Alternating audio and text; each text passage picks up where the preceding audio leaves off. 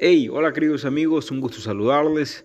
Hoy debemos estar gozosos, alegres, porque en el Salmo 126.3 nos dice, grandes cosas ha hecho el Señor con nosotros, estamos alegres.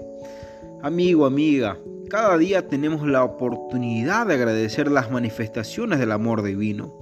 La gratitud nos prepara para vivir y valorar las promesas de Dios, porque abren nuestros ojos a su cumplimiento. Su luz irradia fielmente sobre aquellos que anhelan escuchar su voz. Esa voz de amor que nos llama a confiar plenamente en Dios. No te olvides, Dios te llama para que tú confíes plenamente en Él y Él pueda obrar en ti, en tu corazón y en tu familia. Y así puedas ver los grandes cumplimientos que Dios desea hacerte mediante su voluntad. Que el Señor te bendiga. Te mando un fuerte abrazo. Bendiciones.